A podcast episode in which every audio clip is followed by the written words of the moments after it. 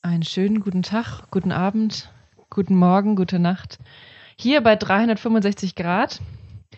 Heute sind wieder Hanna, Jan und Pauline am Start, um mit euch, wenn ihr es so wollt, ähm, über ein Thema zu reden, was wir sehr spannend finden. Und ähm, ja, dabei drehen wir uns hoffentlich wieder über uns hinaus, ein bisschen zumindest, und äh, kommen zusammen zu neuen Standpunkten. Ich habe das, glaube ich, tatsächlich losgelassen. Ich habe richtig Bock auf eine Megachurch. Vielleicht müsste ich die Bibel anders lesen wie Luther zum Beispiel. Mal gucken, ob wir da noch zu einer anderen Frage kommen, aber wir fangen einfach mal damit an. Ähm, das kam auch schon in Fragen teils von ZuschauerInnen, ähm, warum wir uns denn so an Gemeinde abarbeiten. Und andere Leute wiederum haben uns, haben uns Geschichten erzählt ähm, von ihren Gemeindekrisen und ähnlichem. Und auf jeden Fall ist das Thema Gemeinde irgendwie nicht so ganz rauszudenken. Ich bringe ja auch so ein bisschen diesen Schwerpunkt hier gerne in Mhm. diese Runde rein.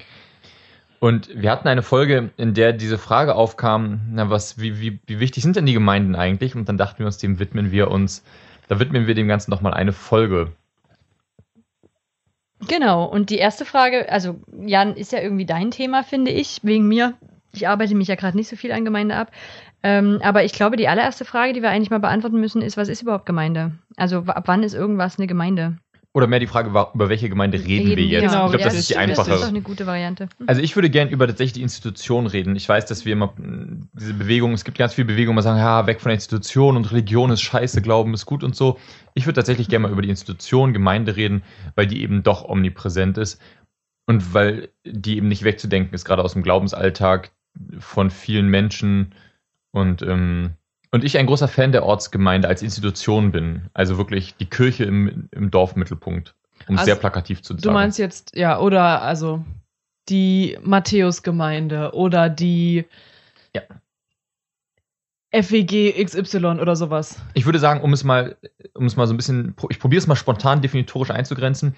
Es gibt einen, einen, einen Raum, einen physischen Raum, in dem sich getroffen wird. Das kann ein Gebäude sein, das kann nur ein Raum sein, es Mhm. kann ein gemieteter Mhm. Raum sein, aber es gibt einen Raum, es gibt eine, ähm, es gibt ein, eine, es gibt zentrale Veranstaltungen, es gibt ähm, einen, einen regelmäßigen Personenkreis, also es ist eben nicht eine Konferenz nur, wo irgendwer kommt, sondern es, ist ein, es gibt regelmäßig Menschen, die dorthin gehen. Fehlt noch was zur Definition? Es gibt Strukturen. Es gibt eine Organisationsstruktur hinter Mhm. diesem Gebäude. Mhm. Okay. Ja, das ist doch ein Begriff, mit dem kann ich leben. Da passen auch die Dinge, die ich heute mit habe als Gemeinde dazu. Bei Institutionen habe ich das halt irgendwie alles gleich ein bisschen älter und größer und schon länger existent oder so gesehen, aber du hast jetzt keine Größenordnung angebracht. Nee, das kann Von von, her- von der kleinen Start-up, Ja, äh, der, weiß nicht, wir nennen eh immer Namen, insofern können wir auch sagen, also das kann von dem kleinen ICF-Startup bis zur Hillsong Church, bis zur katholischen, also bis, bis zum Vatikan, Mhm. haben wir da jetzt eine weite Spur. Wow. Pauline guckt kritisch. Aber in jedem Fall die Ortsgemeinde. Ja. Ich weiß nicht, ob der Vatikan eine Ortsgemeinde hat. Das finde ich Ja, ich meine den Vatikan. Ich meine jetzt mal so den, den. Ja. den Petersdom als, als kleine Kirche, wo die Leute Genau. am Sonntag hingehen, um schön mal eine Runde den Mhm, Wo zu die beten. drei Omas sitzen. Genau. Im Petersdom. Genau. Genau das. ja, cool. Wie starten wir? Also meine Frage wäre dann, meine Folgefrage, ähm, was ist unsere Frage genau? Also braucht die Kirche ähm, eine Ortsgemeinde? Braucht die Welt eine Ortsgemeinde? Brauche ich persönlich eine Ortsgemeinde? Oder was fragen wir uns jetzt? Ich habe für die alle, ich glaube, wir brauchen all die Ortsgemeinde und ich habe auch verschiedene Thesen. Ich könnte die Du Thesen, hast die Antwort jetzt schon, wo wir noch gar nicht geklärt haben, welche Frage wir beantworten? ich, ich, würde auf diese, ich würde diese Fragen alle gerne mit einem Ja beantworten. Ähm, Okay. Also, wenn, wir, wenn ihr das Gefühl Warte haben, mal, du kannst doch aber nicht für mich beantworten, ob ich eine Gemeinde brauche. Die Frage gab es nämlich bei Pauline auch. ich weiß das besser, Hannah. Nein, Ich bin ein Jan. Mann. Ich bin älter. Boah. Und außerdem gibt es für den Mann gleich eine Watschen. Unglaublich. Okay, also soll ich, soll ich, soll ich ein paar Argumente mal raushauen? wa ja, sag doch mal, warum für dich Gemeinde ist, weil ich glaube, dass du hast doch hier absolut diesen Standpunkt auch von, ja, Gemeinde brauchst, Gemeinde soll sein und muss es geben. Und von dem her, die Standpunkte würde ich jetzt gerne mal hören. Ähm, ich könnte, also ich muss tatsächlich irgendwo anfangen. Also, ich habe auf meinem schlauen Zettel hier, ähm, äh, wo fange ich denn an? Das sind alles schöne Argumente. Ich finde, die ähm, Ortsgemeinde ähm, hat den Vorteil, dass ins, diese Institution, also die Tatsache, dass dort wirklich eine Institution gegründet wird, da wird meistens ein Verein oder sowas gegründet, dort gibt es Ämter, ähm, das bringt ein paar Vorteile mit sich. Zum einen tatsächlich, dass es die Möglichkeit gibt, ähm, Professionalisierung zu haben. Also die Ortsgemeinde ermöglicht eine Professionalisierung, die ermöglicht, dass Leute angestellt werden, dass Leute ähm, davon leben und ihre Zeit vollberuflich ähm, in Glauben in jeder Form, also ich komme auch auf das Thema Diakonie gleich noch, ähm, ausüben. Und ich glaube, das ist nicht möglich, ähm, wenn man eben immer zur, lass uns doch wieder zur, zur also, oder alle, alle anderen Formen sozusagen machen, das glaube ich nicht möglich. Und was ist der Vorteil davon? Außer, dass viele Menschen beschäftigt sind? Ähm, ich, ich bin ein Fan von Experten. Ich glaube, dass bestimmte Sachen, also ich kann nicht alles wissen über, oder ich kann nicht so viel wissen über die Bibel, wie jemand, der Theologie studiert hat, mhm. der sich seit, der sich 20 Jahre lang damit auseinandersetzt, ähm, und dann natürlich aber in der, in der Verantwortung steht, das runterzubrechen, damit ich es verstehen kann. Es geht jetzt nicht darum, dass da jemand, dass, dass jemand sagt, was ich zu glauben habe, aber es geht darum, dass ich weiß, da bereitet mir jemand ein, eine Schnittmenge zum Beispiel am Sonntag in der Predigt auf. Und ich muss sagen, dass das, was sozusagen, wenn jemand dieses das Laienpredigertum, was dann häufig ge mhm. gepflegt wird, dass jeder mal da vorne gehen kann und was erzählen kann, dass das meiner Erfahrung nach einfach nicht wahnsinnig tiefe Predigten bringt, mhm. sondern viele Assoziationspredigten rauskommt, formell wirklich schlechte Sachen, Sachen, denen anstrengend ist zuzuhören. Aber es gibt auch Laienprediger mit guter theologischer Ausbildung, ne? Also ich kenne Gemeindekontexte. Ich habe einen guten Freund in Berlin, der immer mal als Laienprediger in seiner Gemeinde predigt. Der hat aber einen anderen Job in seinem normalen Leben und der hat eine Ausbildung dazu. Aber äh, ist Kein Theologiestudium, aber das war relativ lang, glaube ich, auch, was er dazu gemacht hat. Und ich finde die jetzt, ähm, ich finde die dann teilweise die, die ich gehört habe, dann doch auch interessanter als manche Predigt, die ich in anderen Kontexten schon gehört habe. Ja, das wäre jetzt ja das viel interessantere Gegenargument zu sagen, naja, aber die Leute werden nicht gut, sondern die Leute werden faul, wenn sie angestellt sind. Damit habe ich jetzt eher gerechnet. Ja, also mir ist das tatsächlich ein zu starres Konstrukt so. Also, oder das ist wieder eben diese, ich glaube, mich stört dieses Expertentum tatsächlich. Ich kann aber trotzdem auch verstehen, was du meinst. Ich habe ja auch keine Lust, immer nur an der Oberfläche rumzukratzen, weil man halt niemanden hat, der mal irgendwo in die Tiefe geht mit den mhm. Themen. Und dafür hätte ich schon auch gerne theologisch gebildete Menschen und theologisch gebildete Menschen müssen ja auch von irgendwas leben. Also und an dem Punkt kann ich dir folgen. Und ich glaube, ich muss es dann einfach immer ein Stückchen kleiner denken als das, was ich höre, wenn du redest. Dann höre ich halt immer echt ein großes Konstrukt. Und da merke ich, da bin ich raus. Das ist überhaupt nicht mehr meins. Also da gehen mir die Menschen zu sehr verloren, da kommen wir zu sehr an Konsumdenken. Ähm, und und da ist vielleicht dann doch auch wieder für mich Gemeinde viel mehr Gemeinschaft als eben ein Ding, wo ich sonntags hingehe und ähm, irgendjemand was für mich vorbereitet hat. Aber um nochmal zurückzukommen jetzt, also um eine Predigt zu hören, brauche ich doch keine Ortsgemeinde. Ja, stimmt. Kann ich auch ins Internet Aber du gehen. brauchst, die Frage ist, dieser Prediger, also wenn ein Prediger sozusagen dieses Wissen hat, in der Form aufbereiten kann und ich eben auch, wenn ich 20 Jahre lang Christ bin, eben immer noch was höre, wo ich sage, das habe ich noch nicht gehört, ähm, Dafür braucht es eben, glaube ich, Professionalisierung. Und unabhängig, die, ich glaube, die Orts, es, es könnte, du könntest auch sagen, die gleiche Person kann doch, es könnte auch online stattfinden. Ja. Ähm, genau. Aber auch dann brauchst du eine Institution. Du brauchst da auch dann die Institution, also äh, um selbst, selbst die Leute, also wenn ich jetzt, sagen wir mal, einen Podcast höre oder, oder die Podcasts, wo halt irgendwie Sachen stattfinden, auch da findet ja eine Institutionalisierung statt. Auch die Leute sind alle in Institutionen, die ihnen ermöglicht, das zum Beispiel zu forschen. Hm. Du meinst, du, du meinst, die Alternative wäre doch dann, dann holen wir doch die Leute, die zum Beispiel in der Wissenschaft arbeiten und lassen die predigen. Naja, wenn ich jetzt Worthaus angucke, das ist ja, also ich kann lange Predigten und Vorträge mir anhören, die sehr theologisch fundiert sind, ähm, hm. wenn ich mir einfach die Worthaus-Vorträge anhöre. Aber sind die nicht alle in einer Institution angestellt? Die sind alle von der Uni, na klar, das sind alles Dozenten und Dozentinnen an Aber irgendeiner ist, Universität. Sind Wissen, sind denn ProfessorInnen der, der adäquate Ersatz für die predigende Ortsgemeinde oder ist das nicht ein bisschen, also grenzen wir damit nicht vielleicht zwei Drittel der Bevölkerung ja, aus, die sagt, Argument. ehrlich gesagt, das wird das mir viel zu aufgehoben. Mein, genau, ist nicht mein Zugang. Aber man könnte immer ja. noch einfach einen Predigtpool online haben, also könnte man ja meinen, dass es das schon gibt, ähm, wo nicht unbedingt alle Professorinnen oder Professoren sind, aber trotzdem braucht man keine Ortsgemeinde. Also dann würde es ja vielleicht reichen, wenn irgendwo, wenn ich Leute bezahle, wenn ich äh, überweise, also einfach so regelmäßig spende an vielleicht eine Institution, die dann halt Leute bezahlt dafür zu predigen und dann kann ich mir die online anhören, die Predigten. Ja. Sowas wie, okay. ich finanziere mhm. einen Podcast, so mhm. ähnlich halt. Ja, klingt gut. Also so ein Prediger, sozusagen eine Prediger-Content- Produktion, reine Predigt-Content, ja. wo die spezialisiert auf gute mhm. Predigt zu machen. Finde ich gut, klingt erstmal gut, ja. Mhm. Okay, also brauchen wir keine Ortsgemeinde. Warte, Wartet, ich hätte noch ein anderes, ich hätte da, da, was mich dann beschäftigen würde, und das ist tatsächlich meine einzige Frage, ähm, die mich in Bezug auf Gemeinde ähm, beschäftigt, weil ich ja gerade eigentlich in keiner, also ne, ich fühle mich immer noch mit dem Herzen mit meiner Gemeinde hier in der Stadt schon auch noch irgendwie verbunden, aber Mhm. trotzdem habe ich jetzt bei der Vorbereitung das erste Mal gemerkt, dass ich doch sagen würde, ich bin zurzeit ohne Gemeinde. Und, ähm, und meine Frage war, es gibt ja immer mal ganz oft dieses Argument, Glaube ohne Gemeinschaft geht eigentlich nicht. Ähm, also ich kann nicht einfach nur meinen individuellen, privaten Glauben haben. Und ich finde aber gerade, wenn ich mich jetzt in meinen progressiven Kreisen umgucke, gerade so die Menschen, die so rausgefallen aus sind aus Gemeinde, leben genau das oft über viele, viele Jahre Hm. alleine mit ihrem Glauben zu sein und nicht mehr in Gemeinschaft. Und das ist sowas, was mich also fragen würde, wo ich auch nochmal, Pauline, bei dir gucken würde, so theologisch, gibt es da irgendwie was, was auch, also wo wo es da irgendwas zu gibt, zu sagen, so, naja, eigentlich findet Glaube in Gemeinschaft statt, den einfach nur so für sich zu haben, weiß ich nicht. Also das ist so eine Hinterfragung, die ich für mich tatsächlich habe. Ja. Braucht Glaube nicht eigentlich Gemeinschaft? Also ich würde sagen, ja, also theologisch gesprochen bestimmt. Also zum Beispiel korrektiv, würde ich sagen, Mhm, auf jeden ja. Fall. Ähm, und auch von der anderen Seite her die Beichte. Also zum einen, dass einem jemand Aha. sagt, ich finde das nicht so gut, was du machst. Und zum Mhm. anderen aber auch, dass man halt Beichte ablegen kann. Das finde ich, das braucht Gemeinschaft. Das kann man beides, na gut, korrektiv vielleicht Gott, aber eigentlich beides nicht so direkt jetzt einfach nur bei Gott Mhm. haben oder sowas. Kann man jetzt auch nicht als Argument bringen. Ähm, ja, also es gibt einige Punkte, wo man sagt, normalerweise braucht man da mehrere Leute für. Also Abendmahl, Hm. weiß nicht, habe ich schon oft von Leuten gehört, dass sie das grausam finden, dass man das nicht alleine feiern kann. Hm. Ähm, wäre auch ein spannendes Thema.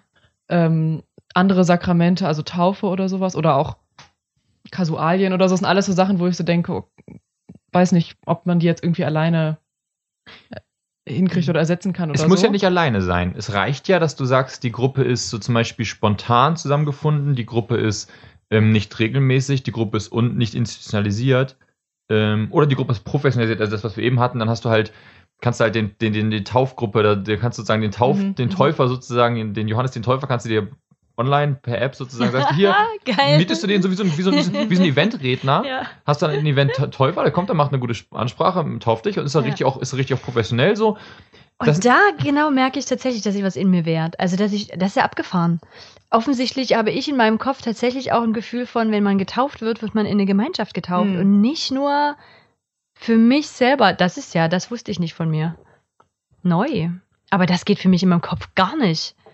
Also das hat für mich wirklich, das ist für mich ein Symbolcharakter, auch zu einer Gemeinschaft dazuzugehören Mhm. zu einer spirituellen Verbindung, Gruppe, was auch immer. Also eine Taufe im Luft, es ist für mich eine, es ist für mich was im luftleeren Raum. Mhm, mhm. Ja, ich finde tatsächlich auch, dass Krass. die meisten, was man Kasualien nennt, Mhm. also ähm, Eheschließung von mir aus, auch wenn man äh, Kindertaufe meint, ist für mich auch ein bisschen was anderes. Ähm, Beerdigung, das sind alles so Sachen, da reisen sowieso alle Leute an. Da ist sowieso meistens die Person, die das durchführt, nicht diejenige, die wir gut kennen und so weiter. Mhm. Und die Anwesenden sind auch keine Ortsgemeinde und so weiter. Das ist Mhm. irgendwie sehr losgelöst. Das ist halt dieser Trauredner. Also ich finde, Ja. das ist alles Mhm. sehr losgelöst von Ortsgemeinde. Aber Taufe, wie ich auch selber getauft wurde, also Erwachsenentaufe, hat für mich auch viel damit zu tun, dass ich jetzt zu dieser konkreten Gruppe, die heute anwesend ist, dann auch gehöre. Mhm. Ja, ja. Das würde ich auch sagen. Also für, äh, du sagst Gemeinschaft. Die Frage ist, dann würde ich ja da sagen, um das, jetzt könntest du ja sagen, Gemeinschaft brauche ich keine Gemeinde für. Dann würde ich sagen, ja, aber die Stabilität über, über, Jahr, über Jahre, vielleicht sogar Jahrzehnte hinweg, gerade wenn es ums Thema Familie geht und sagst, du möchtest irgendwie mit der Familie jetzt nicht alle fünf Jahre eine neue, das ist viel zu anstrengend mit den Kindern irgendwie alle fünf Jahre oder drei, äh, drei Jahre, wenn sich das Ding wieder irgendwie von innen Mhm. irgendwie aufgelöst hat, eine neue Gruppe zu sammeln oder weil die Nachbarn weggezogen sind, bricht der Hauskreis weg und dann war es das mit der Gruppe.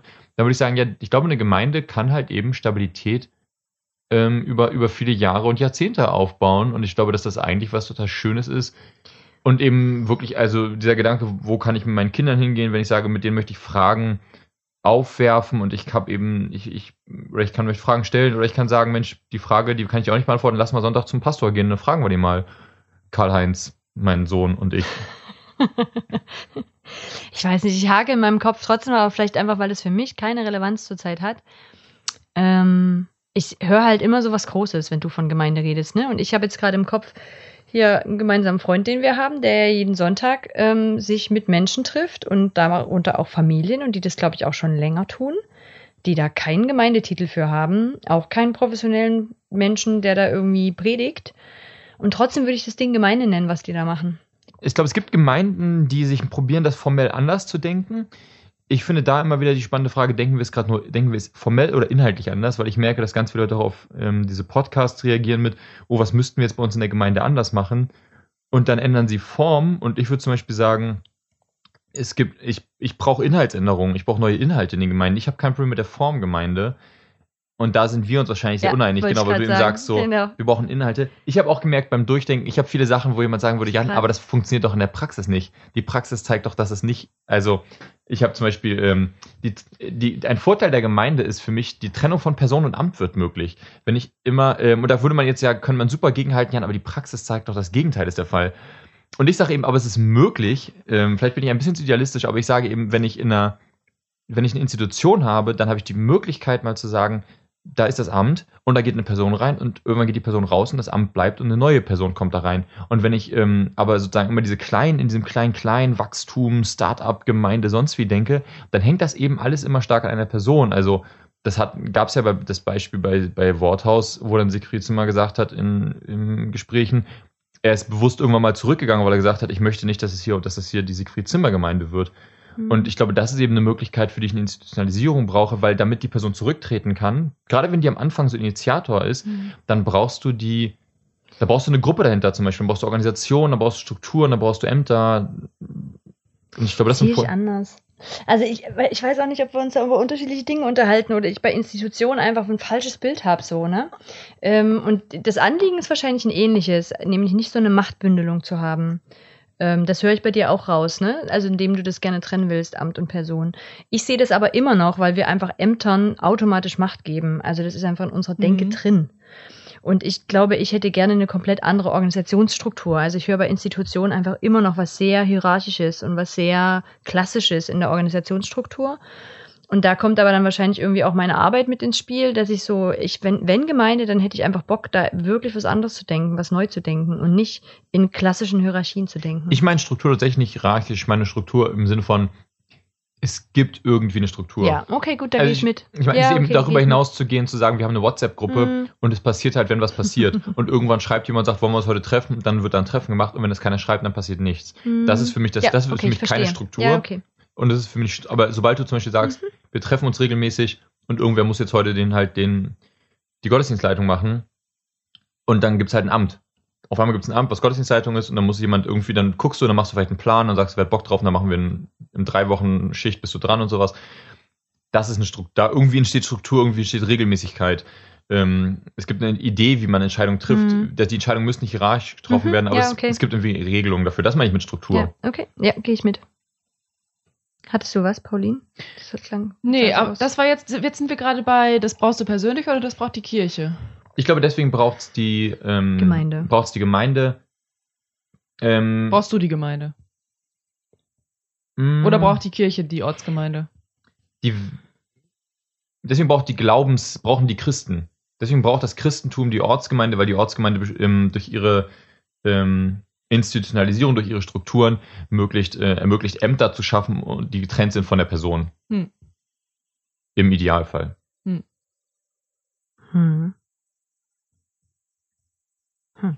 Um nochmal den Versuch der Struktur wieder aufzubauen, hattest du noch Punkte, warum du persönlich die Gemeinde brauchst?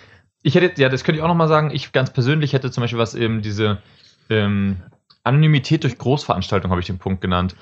Ich, ähm, ich finde, dass eine, eine Großveranstaltung, äh, die häufig, oder das geht wirklich, wenn man wirklich an die Megachurch denkt, wirklich dieses dieser Konzertcharakter, Scheinwerfer vorne, hinten irgendwie dunkel, ähm, 15 Leute auf der Bühne. Ich finde, das hat eine große Anonymität und ich finde, die ist nicht, ich finde, die ist nicht per se negativ oder positiv, sondern ich finde, das muss man, also mir persönlich sagt das zu. Ich finde es angenehm, in einem Raum zu sein, wo ich sage, ich kann mich bewegen, wie ich will, ich kann singen, wie ich will, ähm, ich kann nicht singen, wie ich will und ähm, werde dabei nicht gesehen und ich finde das sehr schön. Ich finde das eine sehr, und diese Anonymität habe ich eben nicht in einem, in einem kleineren Rahmen oder in einem Hauskreis oder in einem Freundeskreis oder sowas. Oder eine Ortsgemeinde? Ja, das ist jetzt die Frage, welche Ortsgemeinde man hat. Ich finde zum Beispiel, dass die Ortsgemeinde, das ist jetzt ein bisschen die Frage. Ne? Ich sage sagen, je größer die Gemeinde, desto schöner finde ich es persönlich. Viele meiner Argumente, sind so verschieden. aber viele meiner Argumente, viele meiner Argumente gehen, könnte man, bei vielen meiner Argumente könnte man das sagen, zu sagen, je größer, desto besser zählt das Mhm. Argument. Ähm, und ich finde es eben sehr positiv zu sagen, ich habe einen Ort, wo ich das so ausleben kann, Dinge ausleben kann, die ich eben nicht, die, also zu Hause irgendwie, ich, ich bin nicht der Typ, der sich zu Hause hinstellt und dann irgendwie mit, mit CD aufgedreht irgendwie einen Lobpreis rauskrakeelt Mhm. oder rumtanzt. Fühle ich mich komisch bei. Was ist für dich der Sinn von Gemeinde? Was ist dein Gewinn, wenn du in einen Gottesdienst gehst? Jetzt ersetzt aber Gemeinde und Gottesdienst gleich. Ja, aber das du hast du gerade gebracht. Also die Beispiele, die du gerade gebracht hast, war doch. Ja, das war ein Beispiel. Also wir, das ist, ich, ich finde, das sind verschiedene Sachen. Also das Okay. ist, ich finde in dem Fall tatsächlich, dass es ein Ort ist, wo ich bestimmte Formen der Spiritualität eben ausleben kann, die mir sehr wichtig sind. Also Lobpreis, eine gute Predigt. Ähm, das sind Sachen, die bestärkt werden durch eine große Gemeinde. Oder die, die, die, die besser, wo die Qualität ist, die Qualität ist höher von Lobpreis, die Qualität ist höher von ähm, einer Predigt in einer großen Gemeinde, würde ich Hm. aus Erfahrung sagen. Hm. Ich finde es witzig, weil das mit der Anonymität hätte hätte für mich jetzt gerade gegen Ortsgemeinde gesprochen, dass ich mich auch entweder sehr, sehr wohlfühlen muss oder halt lieber fremd bin, um mich zu öffnen, so, um mich für Spirituelles zu öffnen. Und darum das halt irgendwie praktisch finde, wenn ich ganz woanders bin und da ist so eine spirituelle Veranstaltung, dann Mhm. braucht es gar keine Ortsgemeinde. Und ich fr- freue mich, wenn ich die Leute nicht kenne und danach mit niemandem rede, sondern einfach nur meine spirituelle, meinen spirituellen Moment Mhm. hab so. Hm. Das ist natürlich ein Argument mit der ähm, Megachurch. Und du denkst so, oder? Du denkst schon an so ein paar hundert, paar tausend Leute, weil wenn ich, ich kenne auch Leute, die in Gemeinden gehen, wo so 1000 Leute oder sowas sind und da kennen die extrem viele Menschen. Also es ist gar nicht anonym. Hm, Also du denkst schon an richtig große Größen, oder? Naja, es fängt an, ich glaube, es kann anfangen bei 200, 300 Leuten, wenn die Veranstaltung entsprechend aufgebaut ist. Also wenn das zum Beispiel, wenn es wirklich diese Frontalveranstaltung mit fette Scheinwerfer, ähm, Dunkler Raum. dunkler Raum, diesem Setting, da kannst du auch mit 200, 300 Leuten, hast du problemlos Anonymität, Hm. glaube ich. Ähm, Aber warum brauchst du das in der Ortsgemeinde? Also ich finde dieses 200, 300 Leute und mehr, dafür kann es doch wirklich einmalige Veranstaltungen geben, wo ich auch nicht, wo nichts wachsen muss, wo sich nichts entwickeln Mhm. muss, sondern wo ich selber da bin und nur meine Entwicklung im Mittelpunkt steht. Und ich finde eine Gemeinschaft, was für mich Gemeinde ist, braucht immer eine Möglichkeit, dass sie durch das, was der Einzelne reinbringt, sich entwickeln und wachsen kann, weil nur dann also das ist für mich wie, ein- wie, ein, wie, wie, ein, wie so ein Diamant oder wie so ein Prisma oder keine Ahnung was. Das ist halt nicht was, was nur Farbe kriegt durch drei oder fünf oder zehn Menschen, die das Ding leiten, sondern ich finde, da muss die Spur von jeder Person, die da drinne ist, sichtbar werden. Und das schaffe ich nicht bei 1000, 2000 Leuten. Das schaffe ich auch fast schon nicht mehr bei 200, 300. Also das ist so mein Wunsch wäre, dass es mitgestaltet wird, dass die Menschen, das ist doch das, was wir jetzt auch gerade erlebt haben, dass wir eigentlich sagen, in der, in der Gemeinde sind viele Menschen, die schon die schon anders denken, die eigentlich was anderes hä- gerne hätten. Und es wird überhaupt nicht abgebildet, weil dafür gar kein Setting ist, was, was ermöglicht, dass das da reinfließt, dass sich dieses ganze Gebilde so wandeln kann, wie sich auch Glaube ähm, und persönliches Leben von Menschen wandelt. Und ich glaube nicht dran, dass du das hinkriegst in so einer Größenordnung. aber ich verstehe nicht, warum eine, also sagen wir mal, ich habe eine 1000 Personen Gemeinde. 1000 ist wirklich schon, das ist im deutschen Kontext sehr, sehr groß. Ähm, das ist wahrscheinlich top. Also eine der, wenn du so 1000 Leute in einem Gottesdienst hast, bist du eine wahrscheinlich von den zehn größten Gottesdiensten in diesem Land. Mhm. Wahrscheinlich. sein, ja. Ja. Ähm, ich glaube, dass du mit 1000 Leuten immer noch, ich glaube, du musst, du kannst immer noch problemlos Strukturen haben, in denen du zum Beispiel Beteiligung machst, indem du sagst, ähm, wir geben die Möglichkeit, dass, dass, dass Leute was sagen, dass du musst ja nicht deswegen gleich hierarchisch werden. Also du mit deiner Arbeit kannst ja das immer wirklich als, also wärst ja das beste Beispiel, dass man sagt, man, man, es geht anders. Natürlich ist die Tendenz anders, aber es muss, es ist ja nicht zwangsläufig. Und nur weil du einen Gottesdienst machst, wo du sagst, du hast mal eine feste Band, die jetzt irgendwie mal eine Dreiviertelstunde Lobpreis spielt, ähm, heißt ja nicht, dass du, nur weil du in dem Moment nicht mitbestimmen kannst, nicht ähm, nächste Woche einen Gottesdienst machst, wo du sagst, heute, wir haben halt keinen Prediger, sondern wir machen jetzt was, wo zum Beispiel in Gruppen gearbeitet wird und dann werden die Ergebnisse über, ähm, über einzelne Gruppen weitergeleitet auf ein großes Google Doc, was dann anprojiziert, bla bla bla. So, ne? also ich, da hast du wahrscheinlich mehr Ideen als ich. Aber dass du sagst, wir machen jetzt irgendwas, wo Ganz gemein- schlecht, da wäre ich jetzt so schnell gar nicht drauf gekommen.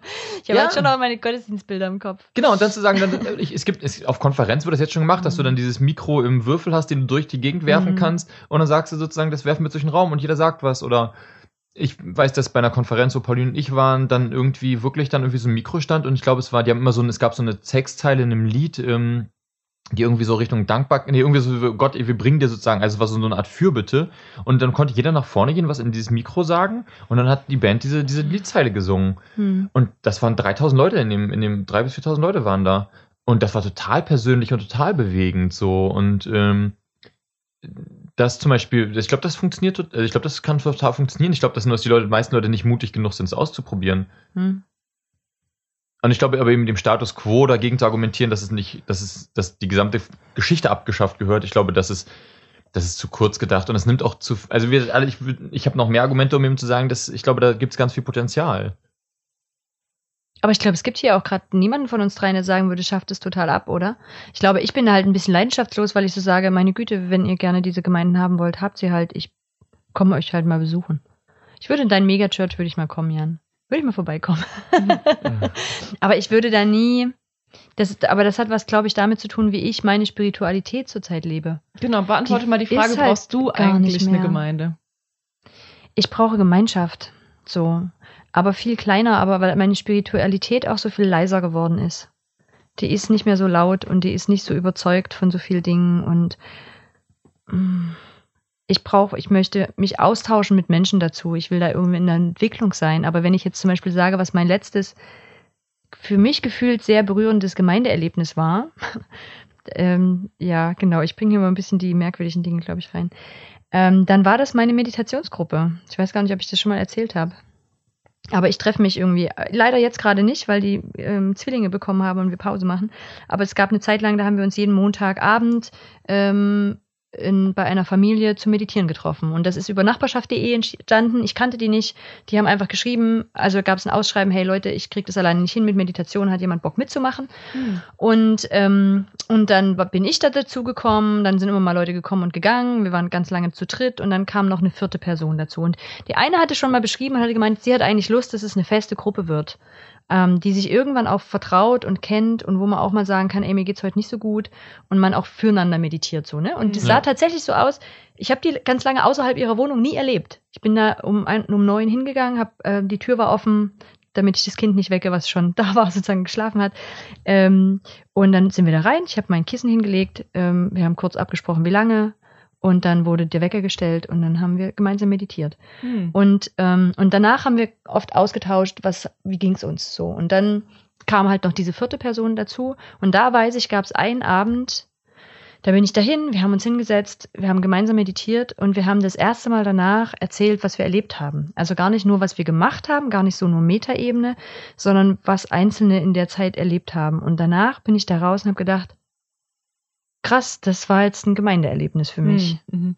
Und das ist für mich, das hätte ich gerne mehr. Ich möchte mit Menschen gemeinsam einen spirituellen Weg gehen. Also, und ohne, dass ich ihnen sagen muss, was richtig und falsch ist. Aber also diese geteilte Zeit auch ist für mich was mega kostbares sowieso. Mit Menschen in einem Raum zu sein und zu meditieren ist ein unglaublich krasses Erlebnis, weil man muss nichts produzieren und ist trotzdem verbunden. Mhm. Also ist ganz abgefahren. So kenne ich von nichts anderem. Ähm, und dann aber auch in diesem Austausch miteinander zu sein, wo wir manchmal uns dann auch Buchtipps geben oder mal erzählen, so, ey, ich habe das aber so erlebt oder ich kenne das so. Und dann gehe ich wieder mit neuen Ideen raus, mit neuen Gedanken raus und auch mit manch, also ja, manche bringen dann auch so, wie sie Gott erleben oder was das diese Kraft überhaupt für sie ist, so, ne? Es sind auch keine Christen. Ich weiß gar nicht genau, was ihr religiöser, spiritueller Hintergrund ist. Aber genau.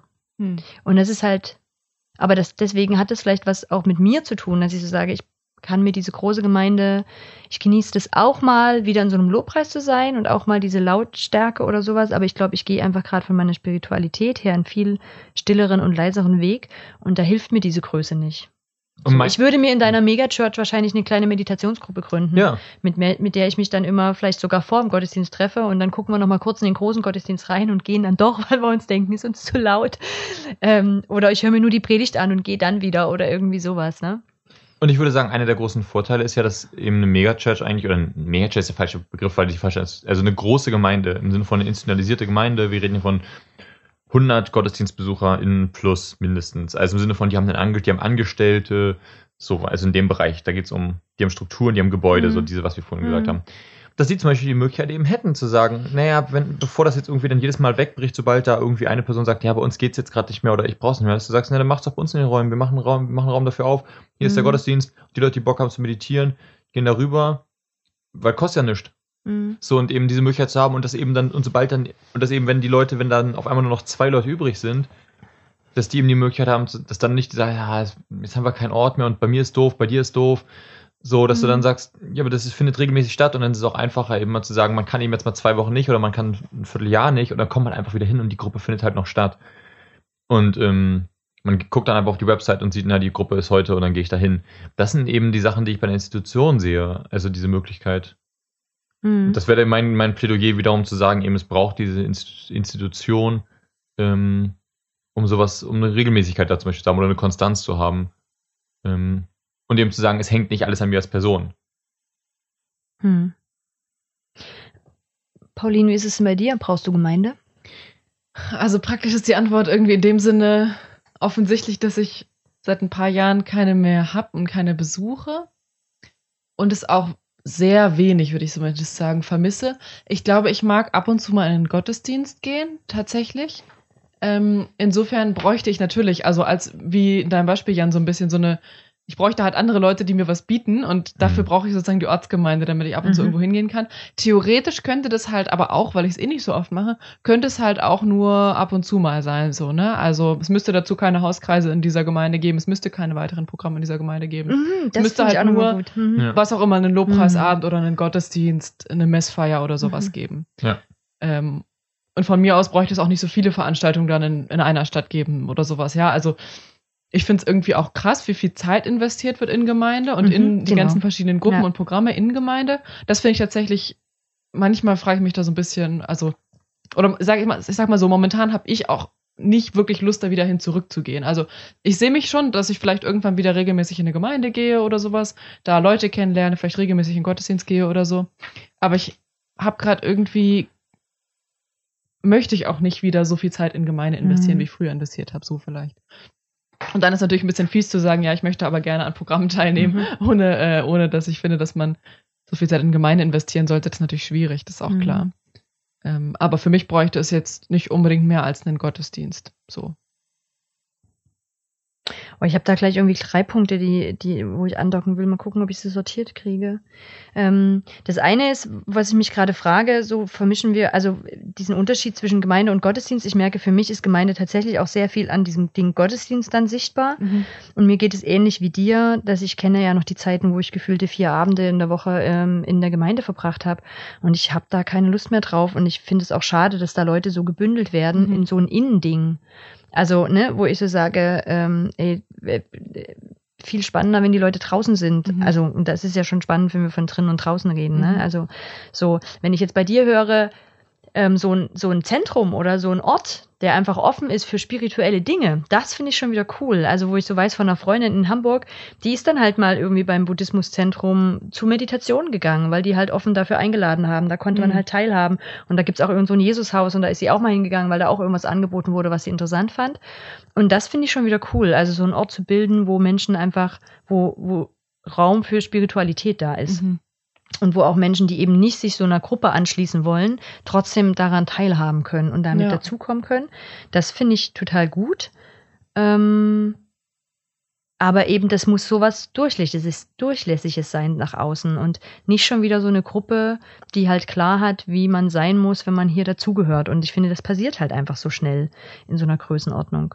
Und das andere, was ein Argument ist für Gemeinde, das habe ich nämlich heute nochmal entdeckt. Ich habe über Gemeinde immer auch mit Menschen Kontakt gehabt, die ich sonst nicht treffen würde in meinem Leben. Die ich Ja. mir nicht suche als Freunde. Das stimmt. Ja. Ähm, weil sie außerhalb meiner Blase sind, weil sie irgendwie Mhm. anders ticken, weil sie, weil, weil wir uns sonst im Alltag nicht begegnen würden. Und das ist tatsächlich was, wo ich sage, das finde ich cool. Mhm. Und da einen Weg zu finden, auch dass das zusammen geht, also dass das auch, ähm, dass wir gemeinsam Gemeinschaft haben können, nur über diesen Fakt, dass wir gemeinsam Spiritualität leben wollen, ähm, aber ansonsten vielleicht unsere Leben super verschieden sind. Mhm. Und da fände ich eine Kraft von Gemeinde. Das wäre wieder was, wenn wir das hinkriegen. Also da muss ich dieses Jahr tatsächlich auch ans Freakstock denken. Auch wenn ich weiß, also dass ich die, die Jesus Freaks weiß ich nicht genau, ne? also wie divers die an sich sind. Aber das Freakstock dieses Jahr hat es cool hingekriegt, dass ich dachte, krass, da gibt's Workshops, da würde ich im Leben nicht hingehen. Ja, da lese ich schon nur den Titel, da bin ich raus. Und dann gibt's aber meine drei, vier Sachen, wo ich genau weiß, da gehe ich hin und wo ich auch weiß, da treffe ich auch meine Community, die so denkt.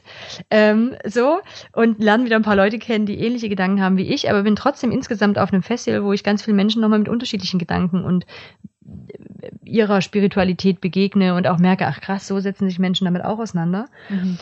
Das wäre für mich was, was ich tatsächlich attraktiv finden würde. Also wo, wo wirklich Begegnung stattfindet und nicht ein Vereinheitlichen über die Zeit. Ne? Also irgendwann sind wir dann doch relativ gleich. Und die, die halt nicht ganz passen, fallen halt raus. Ähm, Aber das kommt auch ein bisschen automatisch durch Gottesdienste, finde ich. Und also ich sage das nicht, Mhm. weil ich was gegen Gottesdienst habe, sondern einfach, weil es so ist. Da kommt halt viel aus einer Richtung. mh. Und also es haben auch nicht alle Bock, sich daran zu beteiligen. Ist ja nicht, also nicht immer bei genau. jeder Gemeinde so, dass man nicht Ja, kann, genau. sondern auch, man möchte vielleicht die Zeit gar nicht investieren oder man steht einfach nicht gerne im Mittelpunkt oder so. Und dann letztendlich schleift sich das so ein, dass dann so eine gewisse Anzahl von Leuten, die stehen immer vorne und die geben immer vor, was Mhm. man zu denken hat, einfach indirekt, dadurch, dass man es immer von denen hört. Mhm. Mm. Ja, ich finde auch, dass tatsächlich, also ich habe den Punkt auch, einer der Punkte, die ich noch habe, ist Diakonie. Also ich glaube, die Diakonie in der Form als, ähm, als Dienst, ich weiß gar nicht, ob es die genaue Definition wäre, aber sozusagen den Dienst an den Schwachen, den Dienst an den, an den Armen, Mhm. ähm, dass das meiner Meinung nach eine Aufgabe der Christen ist. Und ich glaube, dass die Wirkungsmacht von, diesem, von dieser Aufgabe eben viel größer ist, wenn du es koordinierst. Also wenn sich jeder hinstellt und halt sagt, so ich gehe, ja, ich, ich gebe irgendwie jetzt mal ein Brot, heute gehe ich mal raus und gebe irgendwie einem Obdachlosen und Obdachlosen ein, ein Brot, das hat ja eine, das ist cool und so. Aber wenn ich eben als Gemeinde irgendwie sage, ich, ich, ich stelle da Leute an für, ich gründe da ein, ähm, ich habe da ein Amt, ich habe eine, zu, eine Zulauf, eine Anlaufstelle, Leute können zu, bei uns in der Gemeinde irgendwie, also es wäre cool, wenn Leute in die Gemeinde kommen können und sagen können, ich habe soziale Probleme hier, wie mache ich denn das? Und dann da vielleicht jemand ist, sagt so, hey, da ist zum Beispiel hier, da gibt es den und den, also eben wirklich eine Anlaufstelle, weil ich immer wieder merke, dass Leute in, in Gottesdienst zum Beispiel kommen, weil sie vor allem irgendwie soziale Not haben. Hm. Und ich glaube, dass eben die An und das ganz oft deswegen die Antwort darauf dann eben so ein Wohlstandsevangelium oder sowas dann wird. Und ich denke, ja, Moment mal, aber das, das ist überhaupt nicht der Punkt. Sondern wir können ganz, also da geht es auch nicht darum, die Leute zu bekehren durch Diakonie, sondern es geht wirklich um ganz stupide Menschen helfen. Und ich glaube, das, das könnte man mittlerweile natürlich sagen, jetzt, das hat sich jetzt rausge, ah, das kam aus der Kirche, so durch die Diakonie, das hat sich jetzt rausgearbeitet, jetzt machen die, jetzt läuft das so halbchristlich oder Leute machen es komplett ohne irgendwie Glaubenshintergrund. Ja, eben. Funktioniert doch. Ich meine aber, ich glaube, es ist eine Aufgabe der Christen. Und ich sage, wenn es eh schon passiert, also in jeder großen Kirche, jedes Kirchengebäude, wo halt ein paar hundert Leute den Gottesdienst kommen, da kommen Leute, die betteln explizit die, äh, vor der Kirche. Es kommen Leute, also in, in, in die Gemeinden, die wir selber kennen, sind, sind regelmäßig Leute im Gottesdienst, die, ähm, die da sind mit einem extrem sozialen Problem, auch extrem, also wirklich im Sinne von nicht nur so ein bisschen schwierig im Leben, sondern wirklich, die brauchen Sozialhilfe, ganz klassische.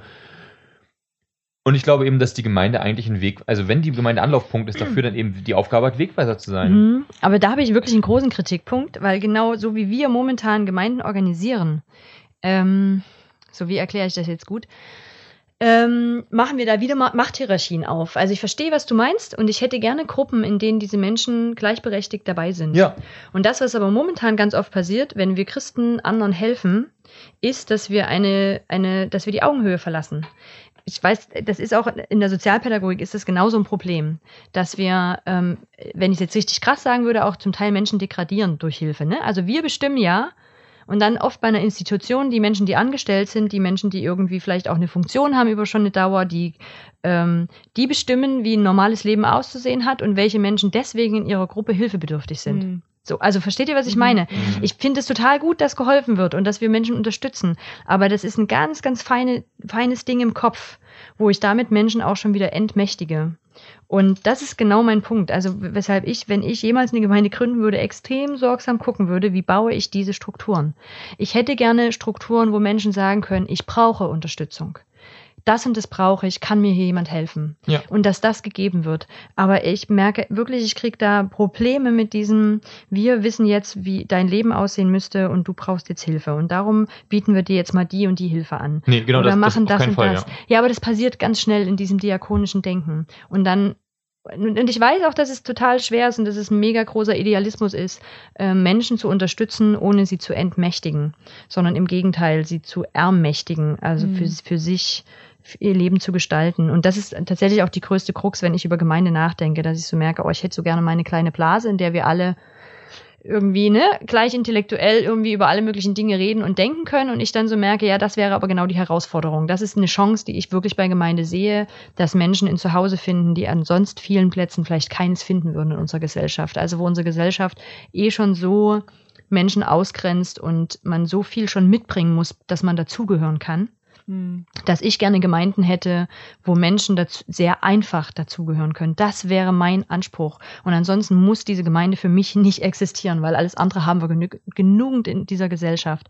Aber wenn wir schaffen würden, Gemeinden zu gründen, wo Menschen dazugehören können, die an sonstigen Stellen rausfallen und die nicht das Gefühl haben von, jetzt werde ich hier gnädig aufgenommen und man ist so nett, dass ich dabei sein darf sondern die tatsächlich das Gefühl haben, ich mit meiner Besonderheit, mit meinem Anderssein bin hier gleichwertiges Mitglied. Also wir haben das manchmal in Seminarkontexten, hatte ich heute gerade die Diskussion mit einem ähm, Kollegen, dass wir gerade in einem Seminar jemanden haben, der halt eine psychische Erkrankung hat und es mich sehr beschäftigt von, was braucht denn der, dass der irgendwie gut mit da sein kann, dass der mitdenken kann, dass der nicht, weil er Konzentrationsprobleme hat, zu schnell rausfällt und so. Und wo dann mein Kollege nochmal gemeint hat, der hat mit ihm geredet und hat gesagt, so, ey, der einfach dadurch, dass er alle Freiheiten hat, dass es total in Ordnung ist, an Stellen auch mal nicht mitzukommen, dass er jederzeit aber auch sagen kann, wenn er was braucht, dass er einfach rausgeht und allein einen Kaffee trinkt, wenn er diese Pause braucht. All das schon ist für ihn ganz viel wert, da, also dabei sein zu können. Mir ist es an manchen Stellen fast noch zu wenig. Ne? Also wo ich so sage, ich würde dann gerne vielleicht mal an manchen Stellen das Tempo rausnehmen, dass er eben, ne, also das ist, dass er auch mal ein Tempo findet, in dem er dabei ist und nicht Mhm. damit leben muss, dass er halt Dinge nicht versteht oder nicht sich lang genug konzentrieren kann. Und vielleicht ist das meine Baustelle, dass ich diesen Idealismus so groß habe, dass ich so mir so schwer vorstellen kann, dass wir das schaffen, dass ich es gar nicht erst anfangen will. Ich würde gerne an dieser Stelle kurz aufstehen und applaudieren für, diesen, für, dieses, für dieses Plädoyer. Jan steht tatsächlich auf und er applaudiert. ja, Nicht, du- du- ich finde Das das, me wirklich mega. Also ge- gerade dieser, dieser Punkt am Anfang, dass wir eben sagen, wir, wir müssen da wirklich auf Augenhöhe begegnen, das ist wirklich, das ist, das ist der Punkt und ich glaube, dass, dass das möglich, ich sehe, ich kenne Gruppen, wo das in Ansätzen möglich ist und ich bekomme, ich habe mal das Gefühl, ich bekomme an verschiedenen Stellen tatsächlich mit, dass Leute so einfach aus, durch Zufall teils oder einfach, oder weil sie wirklich Strukturen geschaffen haben, nicht bewusst, aber wo das einfach unbewusst so passiert oder weil eben Leute da mit verschiedenen Berufen zusammenkommen, die in ihrem Berufsumfeld dann Leute mitbringen. Und auf einmal ist diese, diese, diese Durchmischung da, auf einmal ist da wirklich eine, eine, eine, eine sehr übergreifende Gruppe.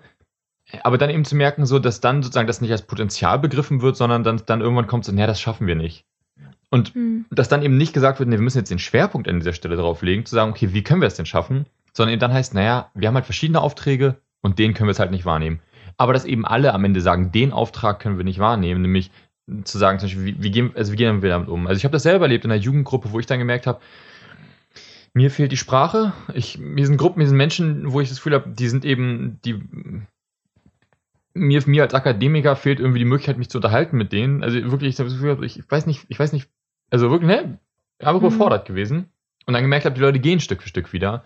Und die hat eben jemand mitgebracht und dann sind die Stück für Stück wieder gegangen und du hast gemerkt, shit, also die haben, für die haben wir es nicht geschafft, irgendwas zu haben. Und die Gemeinde hat eben auch in dem Moment nichts gehabt. Hm. Ähm, und es, weil eben, weil eben sozusagen jemand hätte sich verantwortlich fühlen müssen oder so. Und die Gemeinde. Und, und, und dann wird es eben, genau, und dann Genau, und dann hast du wieder. Genau, da gibt es jemanden, der sich halt darum kümmert. Genau, ne? dann ist es, und dann ist es eine Paternal, So, paternalistisch. Genau, und das eben zu sagen, so, okay, aber und ich glaube eben, die Gemeinde hat die Möglichkeit, eben darüber eigentlich hinaus zu sagen, okay, wie können wir es anders machen?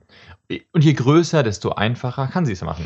Ja, und ich hätte gerne Strukturen, wo nicht irgendwelche fünf Menschen drüber nachdenken, was machen wir denn jetzt mit den Menschen, sondern wo diese Menschen so mit reinwachsen, dass sie automatisch die Struktur mitbestimmen. Ja, das, Also das ist- du, siehst ja Gemeindeleitung schon wieder als fünf Menschen. Das ist eben der Unterschied. Ich sage ich sag eben, ja, komm, dann lass uns doch von vornherein das in einer, also mit einer, mit einer anderen Gemeindeleitung denken und sagen, wie könnte eine Gemeindeleitung noch aussehen? Und eine Gemeindeleitung Mhm. vielleicht ist demokratische Gemeinde. Und dann zu sagen, wie sieht das aus, wenn eine Gemeinde zum Beispiel demokratisch sich dieses Mhm. Problems annimmt Ja. und nicht, oder diese Herausforderung und sich das demokratisch als Wunsch äußert und sagt, wir wollen, dass hier alle sich wohlfühlen und dass eben niemand hier irgendwie Almosen bekommt mit seinem Hauskreis, sondern jeder irgendwie einen Hauskreis hat, wo er gern hingeht. Ja, und so so. diskriminierungsarm wie möglich. ja, genau. Also ich- ist ja eh nie ja. ganz möglich. Und wir haben, kein, wir haben jetzt mit Sicherheit keine Lösung, wie das genau aussehen Nee. kann, aber ich glaube eben, dass das eine Sache ist, die wert ist zu denken und ich merke eben auch, dass das sehr wenig gemacht wird und ich glaube auch, dass wir nicht noch mehr Studentengemeinden brauchen oder hippe Gemeinden, Mhm. weil ich denke, das ist ehrlich gesagt den Leuten mangels nicht an Podcast-Zugängen Mhm. oder sowas, sondern Ja. ich glaube, dass diese Mich würde mal interessieren, also in den Arbeitskontexten gibt es ja jetzt so eine Ideen von äh, soziokratischer Führung. Ich weiß nicht, ob ich das in Kürze erklärt kriege, aber das ist tatsächlich der Gedanke von nicht mehr Leitung zu haben durch Funktionen, die ernannt werden, sondern Hierarchien, die eher ähm, durch Kompetenzen entstehen und die immer wieder diskutierbar sind. Also wo es auch nicht unbedingt Ämter gibt, sondern wo es eher Rollen gibt, die Menschen innehaben. Und, ähm, und es ganz feste Wege gibt, wie Entscheidungen getroffen werden. Und an diesen Entscheidungswegen, zumindest an den größeren Entscheidungswegen, können tatsächlich eigentlich alle Menschen auf irgendeine Art und Weise teilhaben. Also es ist ganz unterschiedlich. Es gibt Firmen, die so funktionieren, es gibt kleine Startups, die so funktionieren. Je nachdem sieht es halt ganz unterschiedlich aus. Aber da ist ja wirklich das Ziel, ähm, eben draus aus diesen ganz klassischen Hierarchien zu kommen, die wir haben. Und ich mich würde mal super interessieren, ob es schon mal irgendwie eine Gemeinde gibt, die das versucht hat umzusetzen. Also ich kenne es aus dem christlichen Kontext, glaube ich, noch gar nicht. Ähm, das fände ich wirklich spannend. Und da geht es mir halt auch ähnlich, dass ich sagen würde, demokratisch, also meine Gemeinde wirklich demokratisch zu bauen, auch mit der Idee, dass Menschen dort lernen, wie funktioniert Demokratie eigentlich. Und ganz ehrlich, in unseren jetzigen christlichen Gemeinden lernen Menschen nicht, wie Demokratie funktioniert. Ähm, oder nur in Ansätzen. Ich bin nicht ganz so hart. Okay, nicht in, nee, also nur in Ansätzen. Und ich finde, das wäre für mich eine gesellschaftliche Aufgabe, die Gemeinde auch hat. Also die Gemeinde hat nicht nur die Aufgabe, so wir machen uns schönes Zuhause, sondern wir sind Teil dieser Gesellschaft und die Menschen lernen bei uns auch irgendwie was. Also Das heißt, wir Aufruf- lernen miteinander was. der Aufruf geht an dieser Stelle raus, wenn ihr da draußen ähm, Ja, in irgendeiner Form Demo Gemeinden. Na, wir können ja mal niedrigschwellig anfangen und sagen, Okay. erzählt uns von euren demokratischen Strukturen. Also wenn ihr Ja. demokratische Strukturen in Gemeinden Ja. habt, erzählt uns. Was für eine, also wo wählt ihr, wo, wo habt ihr Mitbestimmungsmöglichkeiten? Mhm. Erzählt uns mal davon. Ich habe zum Beispiel ein Beispiel, das hat mich super beeindruckt. Ähm, ich glaube, das habe ich bei der Worthausakademie gehört, Sommerakademie. Ähm, da ging es halt um das Thema Homosexualität und eine hat halt aus ihrer Gemeinde erzählt, dass der Pastor irgendwann erkannt hat, ey, wir müssen uns damit mal auseinandersetzen. Wie stehen wir da eigentlich dazu? Und wie man das vielleicht sonst kennt, da macht das vielleicht Gemeindeleitung, dass die Menschen sich damit auseinandersetzen und dann geben sie ein Statement raus, wie stehen wir dazu. Und diese Gemeinde, die haben das gemeinsam gemacht. Also ich weiß nicht, wie die es hingekriegt haben, ich weiß auch nicht, wie groß die waren so, ne? Aber die haben gemeinsam geguckt, was steht eigentlich in der Bibel, ähm, wie ist überhaupt unsere Grundhaltung, wie sind unsere Werte, wie denken wir drüber und sind dann gemeinsam zu dem Punkt gekommen, okay, nee, also so de aus dem, was wir jetzt verstehen, können wir Menschen nicht, das geht nicht, dass wir die ausschließen. Funktioniert nicht. So, wir öffnen uns. Ähm, und das fand ich so genial zu hören, weil ich so dachte, im besten Fall, vielleicht sind fünf Menschen gegangen. Mag bestimmt sein, die auch gesagt haben, nee, ich will das nicht mittragen. Aber im besten Fall haben die anderen Menschen, die geblieben sind, tatsächlich für sich innerlich verstanden, warum das, warum sie das gut finden. Mhm. Und die Menschen, die dann da irgendwann hingekommen sind und vielleicht wirklich äh, homosexuell sind, das spielt dann, glaube ich, keine Rolle mehr. Hm. Weil es ist gar nicht mehr wichtig. Die kommen halt einfach auch und sind Teil dieser Gemeinde, weil es muss sich damit niemand mehr auseinandersetzen. Hm. Es muss sich dann daran niemand reiben, es muss sich daran niemand, ähm, weiß ich nicht, so, ne? Ist alles nicht mehr nötig. Und das wäre meine Vorstellung. Genau, also dass so wirklich gemeinsame Prozesse stattfinden. Ich habe noch einen neuen Punkt. Ähm, die Frage, wie wichtig ist uns denn eigentlich ähm, Kirche als gesamtgesellschaftlicher Akteur, gesamtgesellschaftliche Akteurin? Ähm, ich habe da früher, ich bin, habe früher immer gesagt, so, ha, die, die Landeskirche, die macht doch, die, die macht doch gar nichts mehr wirklich, die ist noch keine Christen mehr, die machen doch noch Politik mit dem Kirchentag. Und der Kirchentag, das ist doch alles nur noch irgendwie Politikveranstaltung. Und mittlerweile würde ich das Gegenteil sagen und sagen, das ist eigentlich voll gut. Mittlerweile bin ich eigentlich sehr froh darüber und sage, das ist gut, dass sie sich beteiligen. Ich finde eben, die, das ist wichtig, wie sie sich beteiligen. Und ich würde sagen, es ist total wichtig, dass wir mit das, also anders gesagt, die Gemeinden oder große Kirchen haben die Chance, in der Gesellschaft aufzutreten für Themen oder für Meinungen, ähm, ohne dass sie sich an irgendwas anderem orientieren müssen als Jesus. Und ich glaube, dass das ein Riesenvorteil ist, dass eben sie nicht immer noch, dass es eben nicht immer eine zweite Ebene gibt, dass sie nicht irgendwie im Hintergrund WählerInnen sitzen haben, dass sie nicht im Hintergrund ähm, Aktionäre oder ähnliche irgendwie in sitzen haben oder ein Kulturverband, der sagt, ja, wir müssen aber auch irgendwie noch, also wir haben dieses spezielle Thema, sondern am Ende wirklich die Möglichkeit hat zu sagen, nee, hier Priorität, also ganz unterschiedliche Prioritäten, ganzheitlich denken und die Kirche eben die Möglichkeit hat, da wirklich so ein, so ein, so ein Gewicht in die Gesellschaft reinzubringen. Und es gibt eben kein, und ich wüsste eben nicht, wer das macht, außer der Kirche in der Form. Also es gibt jetzt keinen humanistischen Hm. Verband, der in der Form ein Gewicht in der Gesellschaft hat. Und Politik, Politik zum Beispiel hat immer die, die, die Frage der Partei im Hintergrund. Da gibt es immer eine Partei, da gibt es immer eine, ein nächstes Wahlergebnis, da gibt es immer auch eine sehr starke Personengebundenheit, weil es eben darum geht, dass Leute demnächst auch gewählt werden müssen. Und ich finde es eben eigentlich mittlerweile ganz cool, dass eine Kirche sich hinstellen kann und dann halt, wenn eine Kirche sagt, so, wir retten jetzt Leute im Mittelmeer, dann hat das eine Aussage über, auch zum einen über Jesus oder was über, das hat eine Aussage über, über das Christentum, aber es ist eben auch eine Möglichkeit, wo ein unglaublich großer Akteur mit unglaublich viel Geld, un, un, unglaublich viel Geld, wir gucken dich an, katholische Kirche, ähm, die Möglichkeit hat eigentlich, die Gesellschaft total zu prägen. Ob sie es jetzt tut, ne? Das ist jetzt. Genau. Mhm. Pauline? Ein Impuls? Nein? Nö. Ah, Okay. Ähm, meine Frage wäre halt, tun Sie das, ne? Also ich, also ich würde den Apparat ein bisschen in Frage stellen. Ich, ich schätze diese Gottesdienste mittlerweile auch sehr. Ich bin sehr froh, dass es Landeskirche gibt und dass es diese Gottesdienste gibt, weil ich eben da manchmal so viel mehr Stille erlebe und ähm, genau mich da gerade eigentlich mehr wiederfinde, wenn ich denn mal hingehe. Ähm, aber ganz ehrlich, wenn ich gucke, was dieser gesamte Apparat an Verwaltung und etc. verballert, also da muss ich das ein bisschen, ein kleines bisschen kurz in Frage stellen, ob das jetzt diese Außenwirkung dann so richtig rechtfertigt. Und ich finde, dann kann es auch wieder eine kleinere Ortsgemeinde sein, die halt auf ihre Stadt oder ihren Ort aus Einfluss hat. Ähm, und ja, bestimmt dann irgendwie auch gesellschaftlich. Also ich, ja, ich finde es gut, dass sie das machen und dass das passiert. Ich finde im Übrigen einen Nebensatz, ähm, dass du diese Orientierung an Jesus reinbringt, äh, macht so voll klar, dass du aus der Freikirche kommst. Ich glaube nicht, dass Landeskirchen das tatsächlich tun würden. Ich finde es so ein klassischer freikirchlicher Blick, sich an Jesus zu orientieren. Ich finde den Satz sehr klassisch. Ja, so. ja voll, ne? Also nicht, nicht, die, nicht, die, nicht die Zielrichtung, sondern der Satz. Ja, okay. Inwiefern?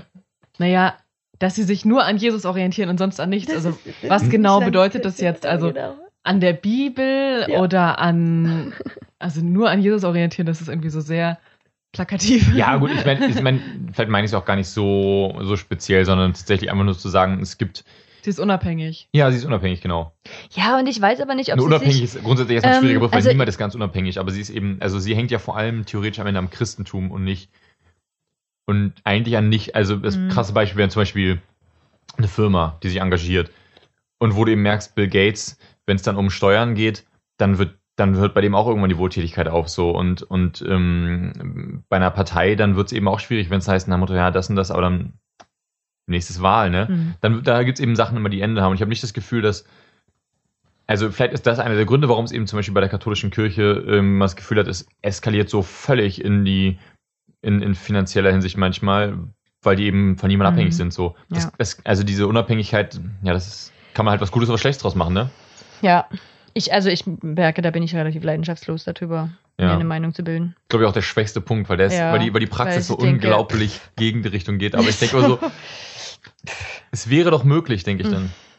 Ja, aber hat man jetzt keinen Einfluss drauf und es hat auch so viel mit Macht zu tun und so viel mit, es hat für mich nur noch wenig mit Spiritualität und Glaube und Einfluss in der Gesellschaft zu tun. Könnte Okay. sein. Ökumene. Wie gut funktioniert die Ökumene ohne, also wie viel Ökumene, macht, macht die Kirche eurer Meinung nach oder die, die Ortsgemeinde Ökumene leichter oder schwieriger? Was meinst du mit Ökumene? Ähm, Zusammenarbeit über verschiedene Konfessionen hinweg. Ja, die Frage ist, was man stattdessen hat, nicht wahr? Wenn man jetzt irgendwie zum Beispiel ein Spiritualitätszentrum oder sowas hat, das Mhm. wäre ja sehr konfessionell ungebunden, vielleicht sogar religiös ungebunden. gut. Insofern sehr ökumenisch offen, aber das kommt eben immer darauf an, was das andere wäre. Wenn man einfach gar keine Orte und Mhm. Treffen und so weiter hätte und viele Leute vieles zu Hause machen, dann gibt es natürlich nicht unbedingt mehr Ökumene. Ja, ich bin jetzt davon ausgegangen, dass es die, dass es auf jeden Fall sowas wie Konfession einfach gibt, weil die, die können wir nun mal nicht mal wegdenken. Das wäre sehr theoretisch, wenn man die jetzt wegdenkt. Aber dass die, wenn alle jetzt anfangen, wieder ihre kleinen Hauskreise zu machen und so, am Ende ja schon noch eine große Prägung in bestimmter Form sind, weil eben dann nicht nur dazu eine bestimmte Theologie gehört, sondern auch eine bestimmte Kultur. Und dass eben die Möglichkeit, dass Leute sich zusammenarbeiten, verschiedene Glaubensrichtungen, auch ähm, nicht nur nicht nur Konfession, sondern auch wirklich so verschiedene Stile. Also ich meine, die Freikirche zum Beispiel ist ja unglaublich aufgesplittert in alles Mögliche und dass die zusammenkommen, das wird, glaube ich, leichter dadurch, dass es halt größere Institutionen sind, die sich halt irgendwie zu einem runden Tisch treffen können. Natürlich könnte man sagen, das wird teils auch schwieriger und wir bräuchten die Ökumene nicht, wenn es diese Splittergruppen, also wenn es diese Institutionen nicht gäbe. Ich glaube aber eben, dass es natürlich ist, dass sich da immer Gruppen bilden. Hm.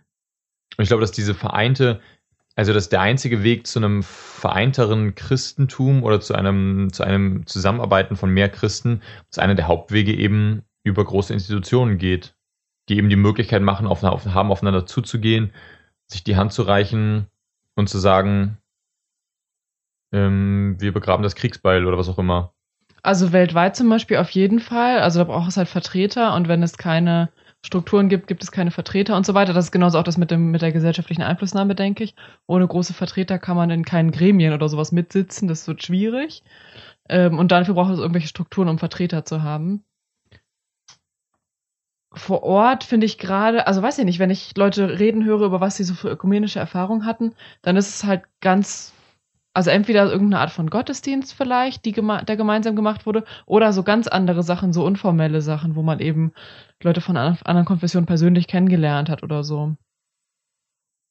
Also ich finde, das sind so die beiden Ebenen von Ökumene, mit denen, also von denen ich am meisten gehört habe. So ganz weit oben oder so ganz, ganz weit unten. Und ganz weit unten funktioniert vielleicht auch ohne Ortsgemeinde, denke ich. Na gut, Hanna, du Bin hast noch äh, Sachen auf deinen Karten. Ähm, ich habe da noch Sachen mein, auf meinen Karten. Ja, ich glaube, dass mein, mein Plädoyer vorhin, das hat das schon alles relativ gut umfasst.